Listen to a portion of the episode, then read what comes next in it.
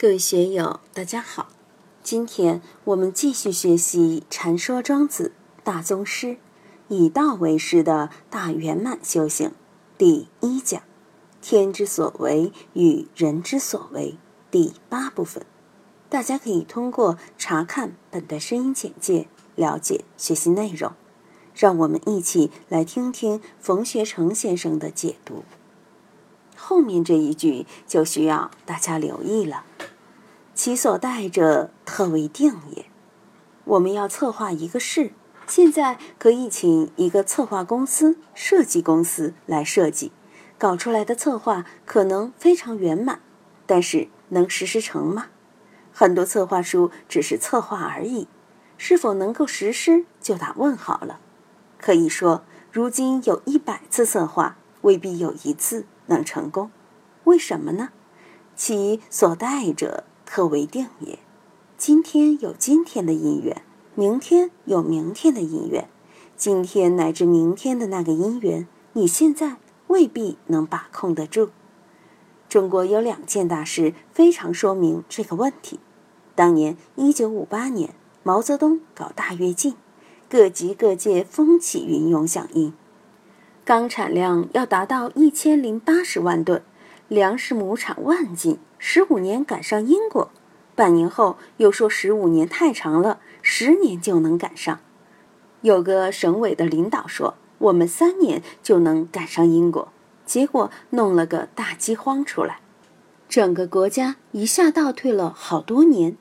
这个就是不知道其所待者，特为定也。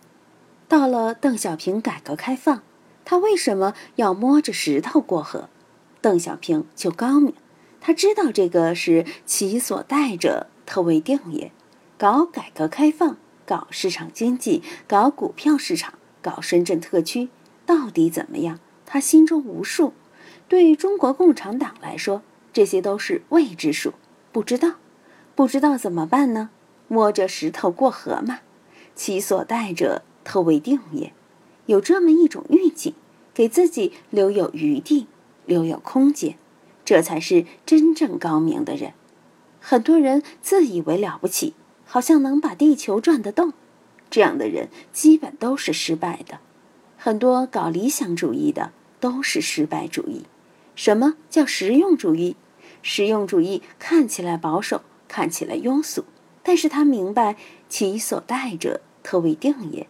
心里面吃不准，到底明天会怎么样？明年会怎么样？有什么突发性，有什么偶然性，都在他的预料之外，没法去把控。所以在我们的日常生活之中，特别是在我们谋事做事的前提下，一定要知道这个特为定也，对自己的筹谋规划一定要留有余地，留有空间。当然，庄子的这个话还没有具体到我刚才谈的这个地方。仅是从认识论上来说的，我虽引申出来，也没有离开他的本意。下面接着讲：“庸句之无所谓天之非人乎？所谓人之非天乎？”这里他就回过话头来谈天谈人了。我们怎么知道我们所谓的自然性不是社会性呢？老天所为的不是人的所为呢？我们看见社会上的很多东西，好像是天之所为，结果是人之所为。社会化的一切，包括我们现在的青山绿水、园林建设，本应该是天之所为，但现在也是人之所为。很多认为是天之所为的生态灾害，其实是因为人破坏了生态平衡，把森林砍伐了，把河流污染了。一下雨就洪灾、泥石流，如今青海、甘肃、四川每年夏天都有泥石流，看起来好像是天之所为，但天之所为的前提是什么呢？人口暴增，把森林破坏了。四川在五十年代初搞成渝铁路、宝成铁路，就把岷江、嘉陵江流域的森林砍空了。一九五八年大炼钢铁。四川盆地的森林全部砍光，修攀枝花钢铁基地，修成昆铁路，又把大渡河、雅砻江附近的森林砍光，一直到一九九八年，砍到金沙江上游的白玉县了。朱镕基说不行，要国务院下禁伐令，全国的森工局才停止运作。大兴安岭以前是林海雪原，也是砍的只剩下中苏边界，漠河附近还剩有一点点森林。现在东北的森林基本上是次生林、再生林，砍光后重新种的，都不是原始森林了。为什么四川龙门山的地质灾害可怕？首先就是岷江上游、大渡河上游的原始森林砍光了。高原不像广州，也不像四川盆地，树砍光了之后，气候没啥变化，可以飞机造林、人工造林，又好管理。高原上的生态很脆弱，森林砍光了以后，夏天暴雨一来，山上的那么点泥土就被冲到河里去了，冲入岷江，过了三峡，然后直到长江口，泥土大量流失，种树也没办法。再加上高原上人口稀少，谁来给你种树啊？没法种树。高山上温差又大，白天岩石膨胀。晚上收缩，反复这么几十年，地表破碎，岩石也破碎了，加上森林没了，山崩泥石流就会更加频繁。我在高原上做监狱的时候，那个时候也触目惊心，每次都要到森林里砍树，因为劳改队要生火，要生产，木柴是唯一的能源，厨房里面做饭也需要，做农具也需要。一年就得砍光一条小山沟的森林，当然那些森林都是小片小片的，小的十几亩，大的也就是百来亩。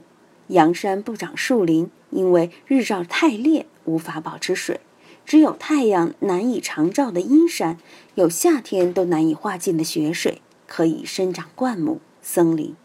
阳山因为留不住水分，所以连草都不长。我在高原上的那几年。所在的劳改中队就砍了几条山高的森林，你想，这么几十年来，各地都这么砍，还有树吗？在文化大革命的时间里，阿坝州里的树木基本都砍光了，只剩下九寨沟那么一点点。后来有个专家说不能砍了，这么好的地方砍了就没了，终于保护下来，为人类留下了一个九寨沟。以前那个地方。几万平方公里几乎全是九寨沟，你想多可怕？所以你说这个自然灾害，庸句之天之非人乎？这些天灾难道不是人为的吗？现在很多媒体对天灾还是人祸争个不休，包括陕西渭河平原的水灾，大雨大灾，小雨小灾，为什么呢？就是因为建了三门峡水库。上世纪五十年代，那个时候头脑发热，说黄河清渗人出，在苏联专家的援助下，搞了一个三门峡水库。很多中国的工程师、水利专家说不行啊，十几二十个亿的库容量不行，一两年黄河的泥沙就把它塞满了，不仅把这个水库塞满，而且会倒灌到渭河，使渭河也如黄河下流一样。不得安宁，但这些说实话的专家却被打成反苏分子、右派，并说他们是国民党时代的老知识分子，反对大跃进，反对中苏友好。结果两年以后，整个三门峡水库都被黄河的泥沙填满，并向上游淤积，一直填淤到渭南县。渭河到三门峡本来有五六十米的落差。渭河的水可以直接流入黄河，出三门峡后，从洛阳、郑州、开封去山东，然后入海。三门峡水库活生生地把渭河的河床抬高了几十米，渭河的水一直倒灌到西安城下。现在渭河下游的水都高于两岸，成了地上河，所以一下雨就成灾。关中平原不像四川境内落差很大，都江堰的水到成都市海拔五百多米，到了重庆朝天门码头只有一百八十米，中间有三百二十米的落差，所以成都很难有水灾。大水一来，哗啦啦就流下去了。广州的珠江因为落差小，不管怎样都没有汹涌澎湃的感觉。四川的雨季到了后，河里的水汹涌澎湃，落差很大。现在整个关中平原就是小雨小涝，大雨大涝。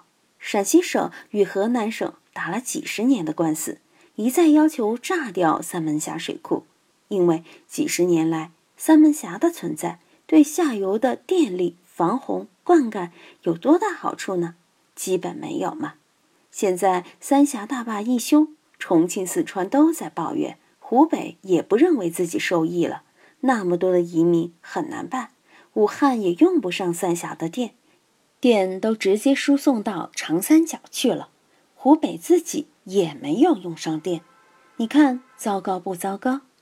很多天灾实际上是人祸，表面上看像是老天做的事，结果是人做的事。今天就读到这里。欢迎大家在评论中分享所思所得。我是万万，我在成都龙江书院为您读书。